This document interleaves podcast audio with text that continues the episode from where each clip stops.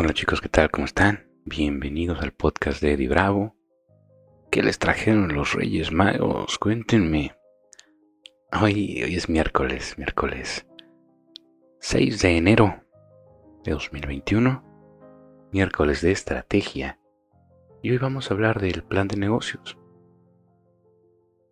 El miércoles anterior hablamos de la estructura ideológica de tu negocio, que es todo lo que representa el nombre de la empresa, la misión, la visión, los valores, la descripción de las ventajas competitivas del negocio. Hoy vamos a hablar acerca del entorno de tu negocio.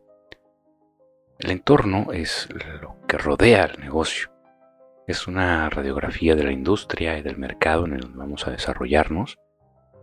Y aquí pues lo importante es conocer un poco el comportamiento del sector, las ventas de los productos o servicios similares al tuyo, lo que necesita tu público meta o tu nicho de mercado. Y aquí es donde podemos checar, pues bueno, si es realmente viable o hay que reformular la idea. Y aquí es donde comenzamos con el famoso análisis FODA o DOFA,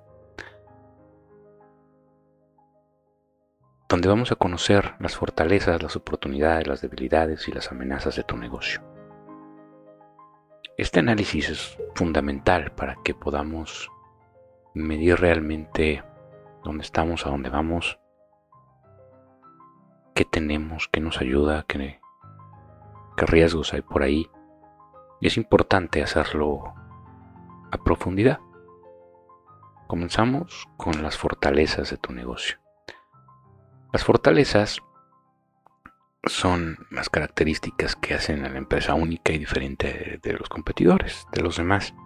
Son las fortalezas de los líderes, son tus fortalezas, son todas aquellas cosas que te hacen fuerte, que hacen fuerte a tu empresa, las fortalezas que hay dentro de tus productos, eh, tu propuesta única de venta, los diferenciadores, tu experiencia, tu expertise, tus contactos.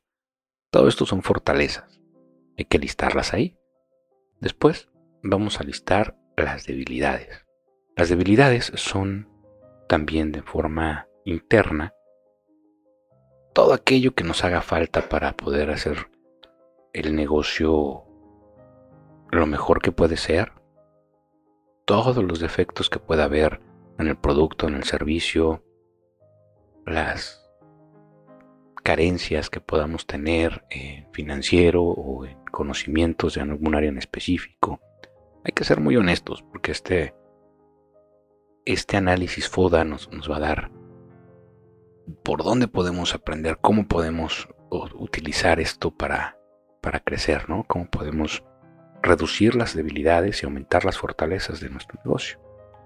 Después vamos a ver las oportunidades. En las oportunidades vamos a poner, ahora sí es la parte externa del negocio, ¿no? Lo que hay en la industria, lo que hay alrededor de tu producto o servicio, lo que tu gente necesita, lo que demanda el mercado y cómo van a satisfacer esa necesidad. ¿Cuáles son las necesidades principales que van a satisfacer? ¿Cómo lo van a hacer? ¿Qué oportunidades hay ahorita en cuanto a timing, en cuanto a eh, necesidades específicas, crecimiento de, de la industria. Y después vamos a ver las amenazas. Las amenazas, ahí es donde vamos a conocer cuáles son los riesgos que podemos tener en cuanto a competidores fuertes que puedan tumbarnos las ventas o el, market share. Vamos a conocer ahí cuáles son los puntos débiles de la industria donde estamos entrando, cuáles podrían ser las amenazas que vienen del exterior, ¿no? Con todo tanto como en competencia como en eventos que pueden suceder, ¿no? Si por ejemplo hay otra pandemia o esta misma se mantiene, eso representa una amenaza. Es importante que empecemos a ver en el plan de negocios todos los cambios y las tendencias que hay alrededor del mundo y que empezamos a incluir ya unas formas, digamos, de hacerlo de manera digital. Entonces no nos olvidemos de las tendencias, vamos a hablar un poquito más de ellas mañana. ya a profundidad. Mañana vamos a hablar de los equipos de trabajo virtuales y de los equipos sin fronteras internacionales. Pero ahorita vamos a continuar con esto, nada más no olvidemos que vamos hacia allá, que, a la hora de hacer tu plan de negocios te enfoques en, en hacia dónde va la industria, hacia dónde van las empresas, cómo ha cambiado los mercados, que realmente la analices, ¿no? Después vamos a describir nuestro público meta.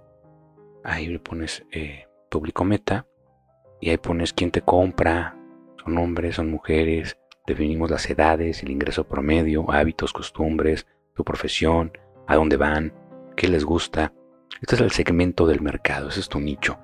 Esta es, entre más segmentado lo tengas, más específico sea, mejor porque vas a saber directamente a quién te estás dirigiendo y quién es aquel que va a comprar tu producto o servicio. Eh, aquí también te va a servir para crear a tu buyer persona, de la cual vamos a hablar también muy pronto, pero es justamente eso, ¿no? Es la persona ideal a la que le vendes y viene justo de aquí, ¿no? De tu público meta, de tu nicho de mercado y de tu segmentación. Entonces todos los datos que, puedas eh, juntar de, de este nicho de mercado mejor, ¿no? Entre más definido esté, más fácil te va a ser llegar a ellos. Después vamos a investigar los datos demográficos del mercado. Vamos a hablar del crecimiento, crecimiento del sector durante los últimos tres años.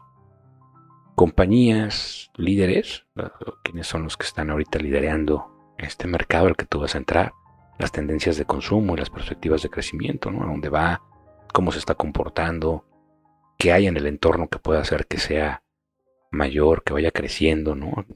Esto lo ponemos a corto, mediano y largo plazo. Después vamos a poner la frecuencia de, tu producto o servicio. ¿Con qué frecuencia se adquiere el producto o servicio que vas a, a vender o que estás vendiendo? Esto es fundamental para que puedas calcular el tiempo y completar tus ciclos de ventas y también determinar tus costos de almacenamiento y distribución, por ejemplo. Después vamos a estudiar a la competencia. Vamos a investigar el, valor agregado, ¿no? ¿Cuál es la propuesta única de venta que maneja eh, aquellos que están haciendo lo mismo que tú haces hoy? Y eh, qué canales de distribución utilizan, qué medios utilizan, cuáles son sus estrategias de venta, de mercadotecnia, por dónde están entrando al mercado, qué les ofrecen, qué, cuál es su valor agregado, ¿no? Entre más sepas de lo que están haciendo, mejor, porque así eh, pues aseguras que tu propuesta única de venta sea, sea real y tenga un, impacto positivo.